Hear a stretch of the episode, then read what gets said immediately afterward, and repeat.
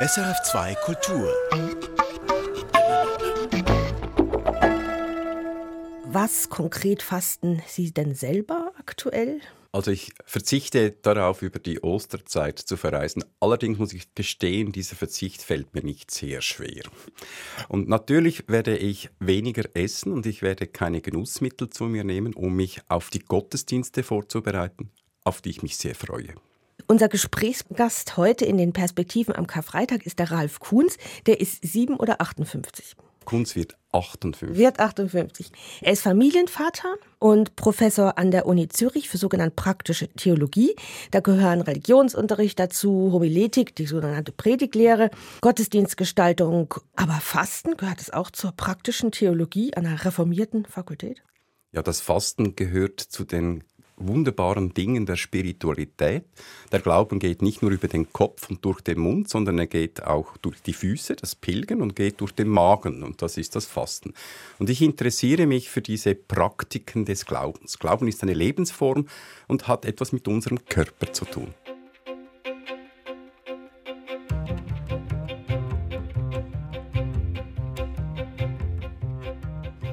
Fasten Pilgern haben Sie auch schon angesprochen, Ralf Kunz. Das schreibt man jetzt eher den Katholiken oder auch den orthodoxen Christinnen und Christen zu. Wie kommen Sie zu diesen Themen als reformierter Theologe? Also ich würde jetzt mal behaupten, das Fasten ist nicht eine katholische Spezialität, sondern es gehört allen Religionen und es gehört allen Konfessionen. Und es ist so etwas wie eine elementare Praktik. Das heißt, ich sehe keine Notwendigkeit, das in irgendeiner Art und Weise konfessionell zu beschränken. Dasselbe gilt auch für das Pilgern, das haben die Protestanten ja schon längstens entdeckt. Mir scheint ausgerechnet, die jungen Leute machen uns vor, wie Verzicht geht. Da gibt's ganz viele Bewegungen, da gibt's Leute, die versuchen mit 100 Dingen zu leben, da gibt's die Klimajugend, die sowieso aufs Fliegen verzichtet, alles mit dem Zug macht oder sogar mit dem Boot über den Atlantik fährt und lauter solche Sachen. Sind die jungen Leute die, die uns das Fasten wieder beibringen? Ich denke schon, dass wir sehen, dass die nächste Generation oder die Generation, die auf die Zukunft zugeht, ein größeres Bewusstsein hat auch für den Zustand des Planeten und da ganz sicher ganz die Klimajugend und die ganze Klimadiskussion einen Beitrag dazu geleistet, dass man den Lebensstil ändert. Also ich freue mich über dieses Engagement. Ich glaube, es ist auch echt. Die Frage ist, wie nachhaltig es dann ist, wenn junge Leute dann sozusagen ins bürgerliche Leben hineingleiten und dieselben Konsumzwänge und Dränge vorfinden, die auch wir uns ausgesetzt sehen, wenn sie also das Geld haben, sich die Dinge zu leisten, auf die sie jetzt verzichten, weil sie sie nicht zahlen können. Aber eigentlich wäre also Fasten, Verzichten dann eine Protestform auch gegen Konsumgesellschaft, gegen kapitalistische Auswüchse. Fasten als Protest? Können Sie das ein bisschen ausdeuten? Vielleicht auch gerade als Theologe, der noch so die Bibel im Kopf und im Hintergrund hat. Ralf Kunz. Ja, unbedingt. Ich denke, Fasten ist eine Aktivität. Also das heißt, es ist nicht nur der Verzicht im Sinne von ich mache etwas nicht, sondern ich mache etwas. Man setzt ein Zeichen. Theologisch würde man sagen, es ist auch ein Zeugnis. Und wenn das Zeugnis auch ein Protest ist, also äh, Protestation hat ja das Zeugnis in sich als Wort, dann äh, will man damit etwas aussagen, will man damit ein Engagement ausdrücken. Und von daher glaube ich schon, dass heute in einer Gesellschaft, in der das immer mehr, immer stärker, immer schneller, immer besser, diese Dogmen in Frage gestellt werden, dass man das am besten ausdrückt mit einem Verzicht darauf aber auch in anderen Weltgegenden. Ich denke an Hungerstreiks. Das ist ja was, was unglaublich verbreitet ist als Methode des quasi gewaltlosen Widerstands. Also auch in Asien gerade buddhistische Mönche und Nonnen. In Russland auch. Überall gibt es diesen Hungerstreik. Ähm, inspiriert Sie das, diese Idee? Ähm, ich würde unterscheiden zwischen dem freiwilligen Verzicht, auch der geistlichen Übung, alles, was Fasten auch beinhaltet, Fasten ist ein ziemlich komplexes Phänomen und der ganz spezifischen politischen Aktion der Hungerstreik. Und der Hungerstreik hat ja auch etwas Zwingendes. Er will die Autoritäten zwingen oder einladen, sich äh, umzudenken. Und von daher glaube ich, man muss es etwas gesondert anschauen. Es ist eine politische Aktion. Es ist ein Kampfmittel der Schwachen gegen die Starken. Und von daher habe ich eine große Sympathie dafür. Allerdings könnte ich mir vorstellen, dass es auch Situationen gibt, wo jemand versucht, mit einem Hungerstreich etwas zu erzwingen, dass ich, ich nicht einverstanden bin. Also das Mittel ist noch nicht heilig. Sag ich mal so, es gibt eine Gewalt gegen Menschen, die Hunger leiden. Man lässt Menschen hungern. Das ist ganz sicher etwas Bösartiges. Und der Hungerstreik ist nicht von vornherein bösartig, sondern ist eine Möglichkeit, sich einzusetzen mit einem Mittel, das nicht gewalttätig ist. Vielleicht sollten wir hier an dieser Stelle auch nochmal den Unterschied zwischen Hungern und Fasten ganz klar machen. Ja, ich denke, es ist sinnvoll, wenn man diese Unterscheidung klar durchhält. Menschen, die nicht freiwillig auf Nahrung verzichten, leiden Hunger. Und wir laufen jetzt in den nächsten Monaten auf eine Katastrophe zu. Millionen von Menschen fasten nicht, um Gottes Willen, sondern sie hungern. Und das geht ans Lebendige. Und das Fasten ist eine freiwillige, auf Dauer beschränkte Verzichtsübung, bei der ich äh, auf Genussmittel oder auf Nahrungsmittel oder vielleicht auch auf Sexualität oder auf gewisse Luxusdinge verzichte. Und das ist ein komplett anderes Phänomen. Jesus selbst lebte ja in einer Hungergesellschaft. Viel wird im Moment dazu geforscht. Zum Beispiel die Erklärung, was Dämonen sein könnten. Das könnten eben auch Hungerdämonen sein, die die Leute wirklich apathisch, also dieser Hunger macht ja dann auch apathisch irgendwann. Ich denke auch an die Bilder aus dem Film Maria Magdalena, der letzten Jahre in Kinos kam, wo das ganz stark wurde, wo man diese Menschen da hungern und darben sah, die dann auch gestorben sind an Hunger. Das war eine Hungerleider-Gesellschaft. Und wenn wir dann von Jesus hören, der als Fresser und, und äh, Weinsäufer und so gilt. Das scheint mir dann noch ganz wichtig auseinander zu klamüsern. Also der hat nicht das Loblied aufs Fasten gesungen, der Jesus, oder? Nein, nein, nein, um Gottes Willen nicht. Also ich glaube, Jesus war kein Asket. Und man sieht im Neuen Testament sehr wenig Hinweise darauf, dass er eine große Sympathie gehabt hätte für das Fasten. Allerdings muss man sagen, er war auch nicht gegen das Fasten. Er hat zum Beispiel seinen Jüngern empfohlen, bei einem ganz hartnäckigen Fall von Dämonen, äh, epileptischer Knabe, sie sollen es mit dem Beten und dem Fasten versuchen. Und er hat selbst in einer Quarantäne, in einer 40-tägigen Wüstenzeit auch das Fasten geübt. Allerdings, auch hier muss man genau hinschauen, er hat dieses Fasten geübt, um sich sozusagen vorzubereiten. Es war eine Art Kampffasten. Und wir sehen dieses Motiv auch bei den Wüstenvätern, die sie nicht sozusagen als Vergnügen oder für eine spirituelle Wellnessübung in die Wüste, sondern sie wollten sich den Kräften und Mächten dieser Welt aussetzen. Und dann ist es interessant, dass dieser Jesus versucht wurde vom Teufel, so heißt es in der Geschichte, er solle doch aus Steinen Brot machen. Das heißt, die Nahrung spielt eine ganz zentrale Rolle. Und das ist ein Hinweis, dass Jesus in einer Gesellschaft lebte, in der die Wut im Bauch hatte, weil sie Hunger litt. Und die Versuchung des Messias war, hier einzutreten, sozusagen wie eine Art ähm, Brotmaschine zu wirken. Das kommt immer wieder, dieses Motiv. Und das wird ganz, ganz streng abgelehnt.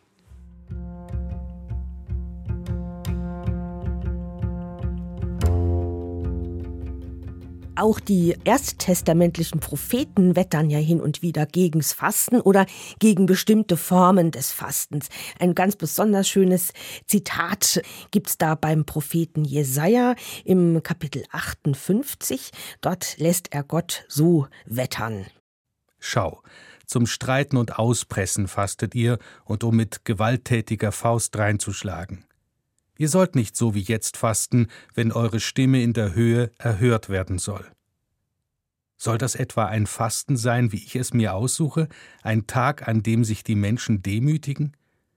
Sollen sie etwa wie Binsen den Kopf hängen lassen, sich in Sack und Asche betten? Wird etwa so etwas ein Fasten genannt und ein Tag, der Gott gefällt? Ist nicht dies ein Fasten, wie es mir gefällt? Unrechtsfesseln öffnen, Jochstricke lösen, Misshandelte als Freie entlassen, jedes Joch zerbrecht ihr. Geht es nicht darum, mit Hungrigen dein Brot teilen, umherirrende Arme führst du ins Haus. Wenn du Leute nackt siehst, bekleidest du sie, Vor deinen Angehörigen versteckst du dich nicht.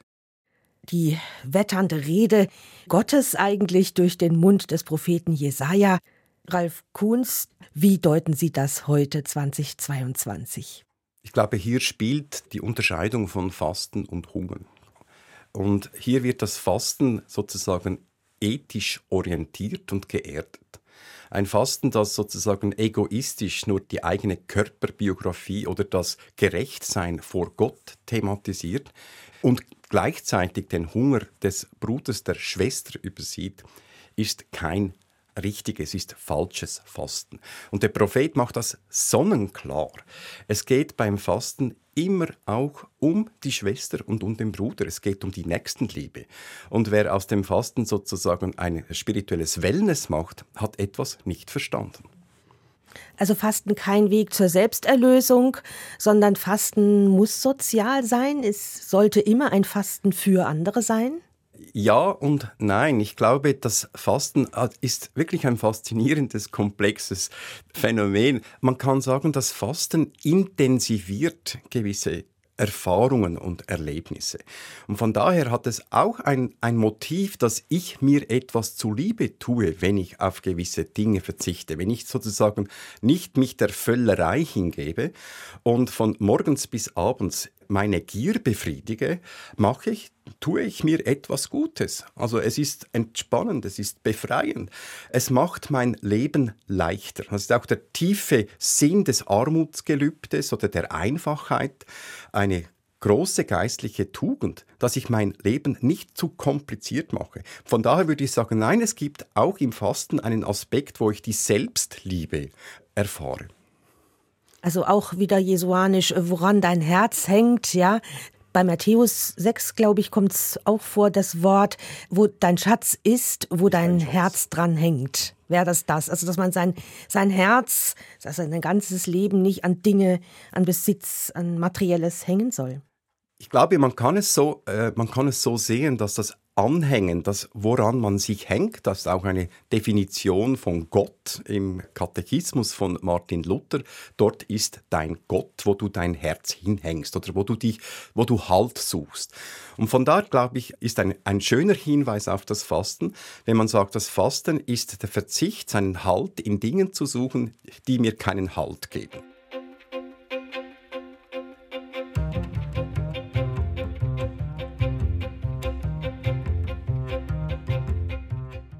Fasten, zumal in der Fastenzeit, bei Reformierten heißt die Passionszeit, wird ja auch immer mit Buße in Verbindung gebracht. Also man leistet Buße für Sünden, für Verfehlungen, für Irrwege im Leben. Und dieses Wort Buße ist so ein bisschen aus der Mode gekommen, dünkt's mich. Hm, vielleicht haben auch gerade Theologinnen und Theologen heute Angst, so von Sünde und Buße zu reden. Ist eigentlich schade, Ralf Kuhns? Unbedingt, es ist unbedingt schade. es ist, also wenn man alle diese Begriffe auf, also quasi auf den Index der toxischen Wörter setzt, dann kann man eigentlich nicht mehr theologisch argumentieren.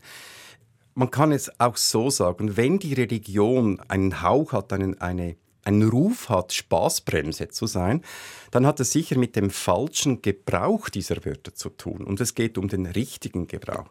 Und für mich ist Sünde ist die Selbstabschließung, die Selbstverschließung einer gierorientierten Lebenshaltung. Es ist die Angst, zu kurz zu kommen. Und es ist die Gier, sozusagen möglichst viel zu raffen, immer mehr und immer höher zu kommen. Und das ist etwas, das den Menschen kaputt macht. Also wir machen uns mit einer solchen Lebenshaltung kaputt. Und insofern ist die Sünde, das Reden über die Sünde, hat auch eine katharische, hat eine Wirkung, dass wir uns auch befreien und reinigen und etwas Gesundes dafür an die Stelle setzen. Und das meint Umkehr. Umkehr meint zurück zu den Quellen des Lebens. Heißt dorthin, wo es uns gut geht, das ist das gute Leben, das Umkehr zum guten Leben und dann hat Sünde ganz einen anderen Klang. Umkehr, das, das ist eigentlich eine Übersetzung für, für das Wort Buße. Schon im Ersten Testament bis heute auch Teshuvah, das ist die Rückkehr zu dem Punkt, wo man eigentlich hergekommen ist.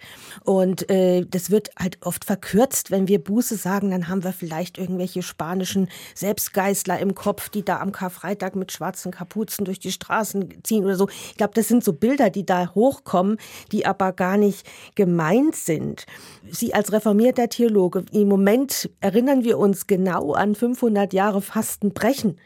Also wo man sich vielleicht ja auch genau gegen solche Praxis gewehrt hat, also dass sich das so verselbstständigt hat, bestimmte Bußpraktiken. Worum ging es damals, dass man das Fasten ostentativ, demonstrativ oder eben protestierend gebrochen hat? Vielleicht ist es gut, wenn man sich vor Augen stellt, dass tatsächlich die Buße vor 500 Jahren, das war ein Grund für die Reformation, in ein ganz katastrophales Fahrwasser geriet, nämlich in eine obrigkeitlich verordnete, autoritäre, den Menschen versklavende Religiosität. Und gegen das hat sozusagen die Reformation protestiert. Und ein Ausdruck davor war diese Schikane einer auferlegten Fastenzeit, die aber von Menschen verordnet wurde, die selber ganz und gar nicht enthaltsam lebten. Also das Ganze war auch eine riesengroße Heuchelei. Und dagegen zu protestieren war sozusagen wirklich ein Akt der Befreiung. Auch ein Akt der Selbstständigkeit, der Mündigkeit, der Freiheit.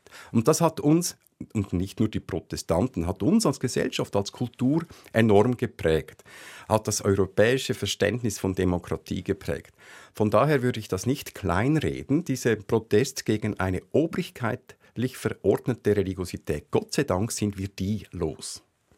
Gleichzeitig ist aber das Fasten dadurch auch so ein bisschen in Vergessenheit geraten, gerade bei reformierten protestantischen Christinnen, Christen und auch Kulturen. Mir scheint, ganz aktuell ist da wieder ein Revival. Also just, wo man sich 500 Jahre Fastenbrechen erinnert, schreibt ein reformierter Theologe der Universität Zürich, Ralf Kuhns, ein Buch über das Fasten, kommt nächstes Jahr raus. Wie kommt es jetzt dazu?